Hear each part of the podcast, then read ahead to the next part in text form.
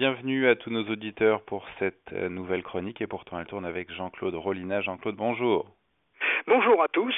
Alors par quoi commençons-nous cette semaine, Jean-Claude? Eh bien, par un petit coup de cœur. Mais encore eh bien, écoutez, figurez-vous que ce que j'ai admiré jadis, à savoir la signature du traité en, 2000, euh, 1963, pardon, organisant la coopération franco-allemande dans plein de domaines, qui était un gage de réconciliation véritable entre deux ennemis historiques, eh bien, écoutez, euh, ce traité en a pris un sérieux coup dans l'aile.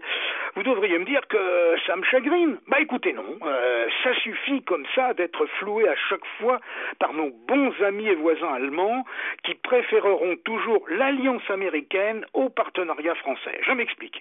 Vous savez qu'il y a dans l'air des programmes de coopération militaire entre nos deux pays. Un programme SCAF pour un avion de combat euh, commun du futur, un programme entre parenthèses qui piétine, tout comme celui d'ailleurs des hélicos Tigre euh, baptisé MK3 ou encore pour le char de combat commun MGC. Le dernier en date, euh, celui d'un avion de patrouille maritime ou programme dit MAWS, eh bien l'avion de patrouille maritime il est tombé à l'eau. En effet, Berlin vient d'annoncer l'achat de euh, cinq appareils Boeing P8A dits de transition. Alors Paris semble avoir mal pris la chose et pourrait renoncer à fabriquer en commun ce type d'avion pour se rabattre sur un modèle eh bien franco-français eh, qui ne serait celui-là qui ne serait plus basé non plus sur un Airbus A320 euh, classique transformé, mais sur un Falcon d'assaut adapté à ce type de mission. Alors, si le gouvernement français va jusqu'au bout de sa démarche, moi écoutez, je m'en félicite par avance, hein. ça suffit d'être le petit toutou de Dame Merkel. À eux la maîtrise d'œuvre et alors à nous la sous-traitance. Alors par quoi continuons-nous notre petit tour du monde, Jean-Claude? Eh ben écoutez, par une bonne nouvelle qui nous vient d'Europe. Alors dites-nous tout. Bah écoutez, je voudrais parler de la déclaration commune signée le vendredi 2 juillet dernier par pas moins de 15 partis conservateurs, nationalistes ou souverainistes de 14 pays européens différents. Ce qui est d'autant plus remarquable alors que ces formations politiques sont dispersées sur plusieurs groupes parlementaires aux assemblées de Strasbourg et de Bruxelles. Alors, une signature qui est le gage d'une prochaine unification probablement dans un seul groupe commun, il faut l'espérer bien vite. Il faut dire que les conservateurs hongrois du Fidesz sont un peu orphelins puisqu'ils ont été exclus du premier groupe parlementaire européen, le très centriste et très libéral groupe des démocrates chrétiens et autres démocrates crétins. On retrouve là toutes les vedettes des droites nationales, l'espagnol Santiago Abascal, l'autrichien Herbert Kickel, Jaroslav Kaczynski, Viktor Orban bien sûr, Marine Le Pen, mais également Matteo Salvini et la signora Meloni pour Fratelli Tous ces partis politiques entendent œuvrer pour une Europe des nations libres, souveraines, respectueuses de leur histoire et de leurs traditions. Une Europe qui entend construire une alliance sociale, alternative à l'Europe libérale et lutter bien sûr contre l'immigration sauvage. Alors, ce document rejette l'Europe en tant que super-État dictatorial. À noter une évolution du Rassemblement national et d'autres partis réellement identitaires, eux, par l'importance soulignée de l'Alliance atlantique, sans doute pour rassurer les Polonais et les Baltes un peu inquiets des démarches un peu trop russophiles du RN ou de Viktor Orban, euh, éminent partenaire du pacte de Varsovie euh, au sein du groupe de Visegrad. Euh, pardon, partenaire de non pas du pacte de Varsovie, mais de Varsovie, la capitale polonaise, bien sûr, au sein. Vous aviez rectifié de vous-même.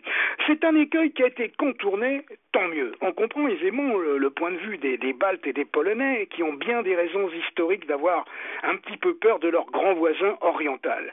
Et ils comptent bien sûr sur le parapluie de l'Alliance atlantique pour les protéger, à tout le moins dissuader Moscou de toute velléité. Pas nous, Français, qui sommes dans une euh, toute autre configuration. Orban a déclaré pour sa part, je le cite, que cette déclaration conjointe concerne l'avenir de l'Europe, la protection des nations, des familles et des valeurs chrétiennes traditionnelles, fermons les guillemets, thèmes qui sont chers à Budapest comme on le sait.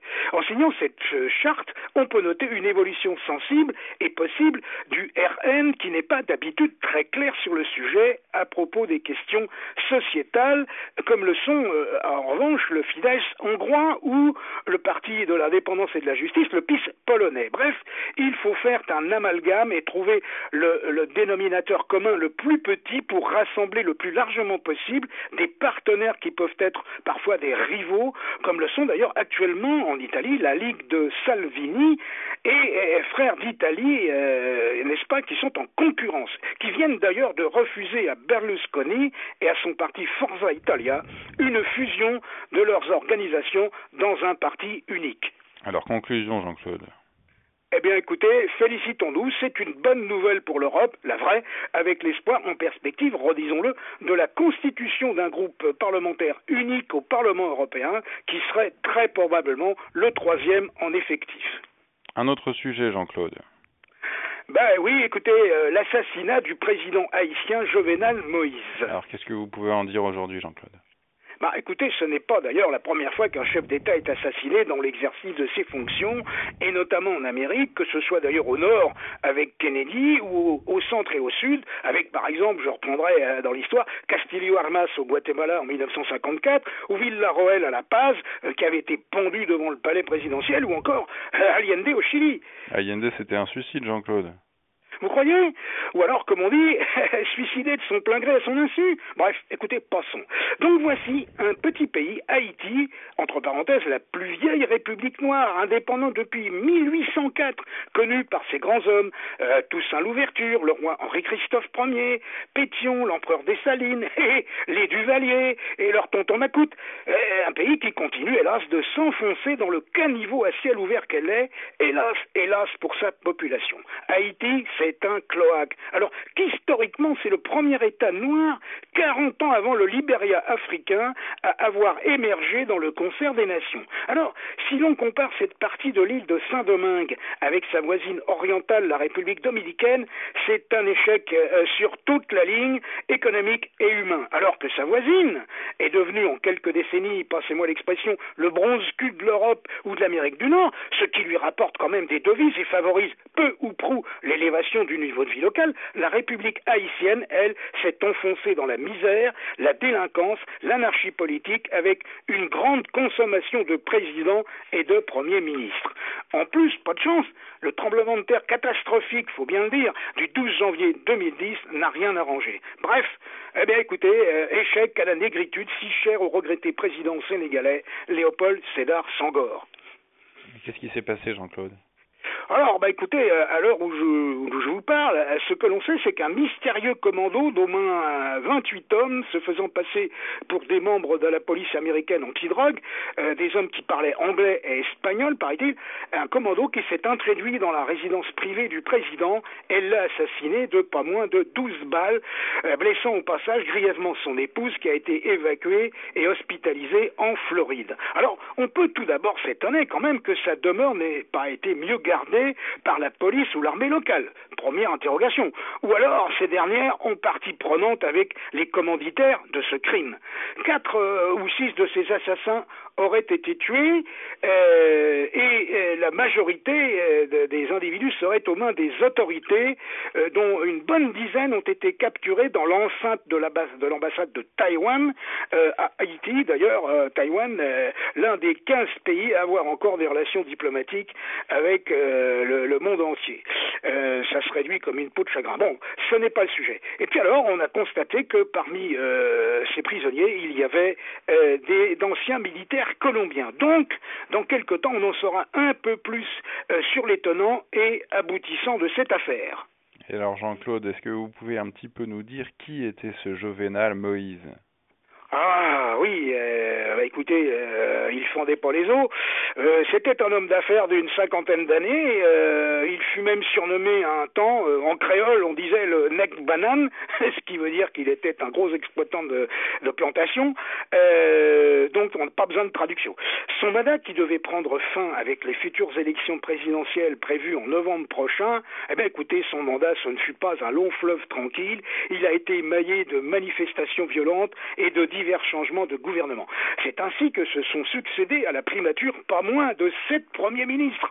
Toutes les chancelleries euh, ont bien évidemment condamné ce crime, et la, mais la Maison Blanche l'a qualifié de terrible, je cite, et de tragique, tout en proposant son aide à Port-au-Prince pays le plus pauvre du continent latino-américain, gangréné par l'insécurité et par des enlèvements. Vous savez, il y a encore tout récemment des religieux euh, qui ont été enlevés, qui sont toujours otages d'une bande de voyous.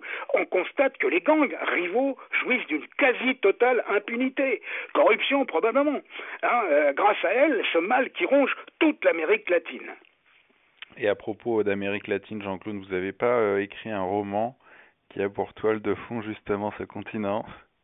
Ah, ben écoutez, je vous remercie de me donner l'occasion d'en parler. Oui, je viens de ressortir un, livre écrit il y a fort longtemps que je viens euh, de totalement remanier, augmenter comme on dit, en l'enrichissant d'expériences personnelles, d'images saisies ici ou là au cours de voyages divers, euh, de propos glanés dans ces pays où des mondes différents, vous savez, se sont affrontés. Euh, pensez à la rencontre, par exemple, de ces conquistadors hispaniques et, et, des tribus indiennes qui découvraient le cheval avec des hommes casqués et armés qui qui, les montait.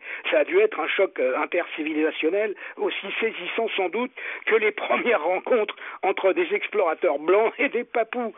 Et alors quel est le titre de ce roman, Jean-Claude? Est-ce que vous pouvez nous en dire plus?